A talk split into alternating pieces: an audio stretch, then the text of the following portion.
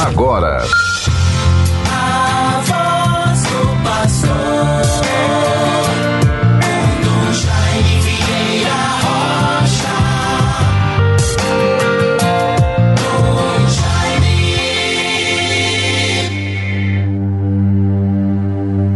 Velarei sobre as minhas ovelhas, diz o Senhor. Chamarei um pastor que as conduza e serei o seu Deus. Conforme o profeta Ezequiel 34, versículos 11 e seguintes. Bons ouvintes todos, vivamos intensamente, com todo cuidado, zelo, perseverança esta terça-feira, dia 7 de dezembro de 2021, na vida da igreja, hoje nos referimos, celebramos a memória de Santo Ambrósio. Na vida da igreja, com mais de dois mil anos de história e de missão, vão se registrando exemplos, referências extraordinárias, santas iluminadoras.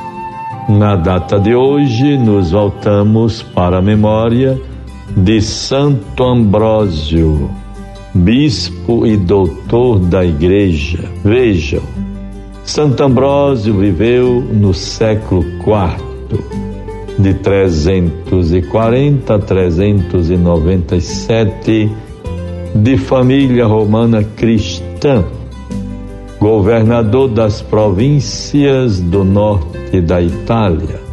Foi aclamado bispo de Milão em 7 de dezembro de 374. Representa a figura ideal do bispo, pastor, liturgo e mistagogo. Suas obras litúrgicas, os seus comentários sobre as Escrituras, os tratados ascético-morais são memoráveis documentos do magistério e da arte de governo. Muito importante, bons irmãos, estas referências sobre Santo Ambrósio. Um homem influente, líder no seu tempo, era prefeito de Milão, cidade importante da Itália, tempo do Império Romano. Ali, sem o bispo, a sede estava vacante e o povo vendo as qualidades, a seriedade, a honestidade, a competência administrativa e humana espiritual de Ambrósio, o aclamaram bispo. Ao entrar na Catedral de Milão, ele, como prefeito da cidade, o povo o aclamou Ambrósio Bispo. E aí, esta manifestação tão bonita do Espírito Santo suscitou esta emergência muito louvável, importante. Ambrósio foi ordenado Portanto, recebeu todas as ordens e, e eleito o sagrado bispo de Milão. É sempre bom lembrar, meus irmãos, quem vai à Europa, à Itália, deve se voltar para conhecer esses lugares de referências tão importantes para a vida da nossa igreja. Ainda me lembro muito bem quando tive a oportunidade de ir à Europa, ir a Roma pela primeira vez no ano de 1990. Eu era reitor do seminário de São Pedro. Tive a oportunidade para este momento, aquele momento então. Em Roma, deveria participar de um curso para reitores de seminário. Fomos a Milão e ali fiz questão de visitar a Basílica de Santo Ambrósio.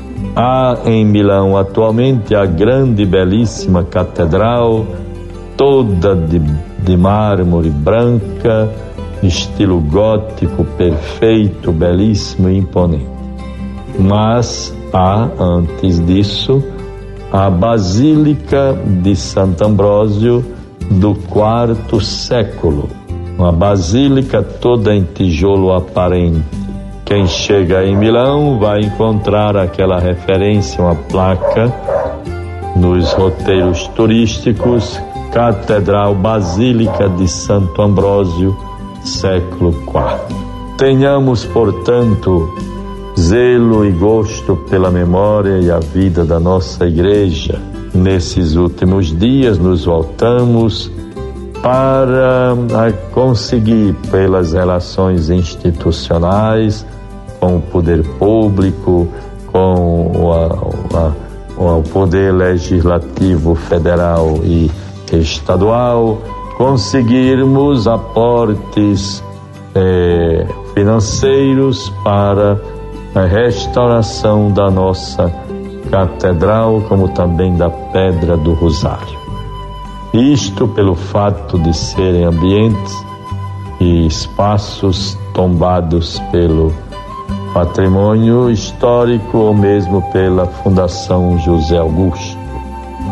É importante eh, vermos todas essas referências históricas. A nossa Pedra do Rosário já conta com eh, a, a, celebração da padroeira, 268 anos de celebrações da festa da apresentação.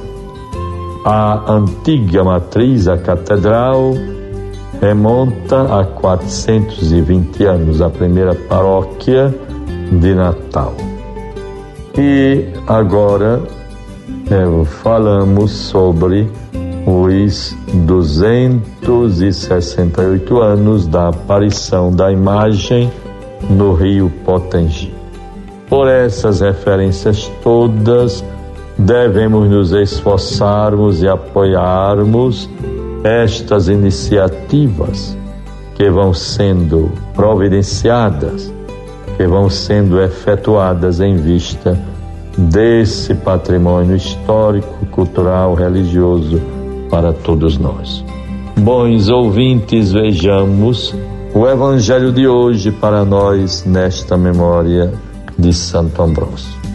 Mateus 18, 12 a 14. Que vos parece?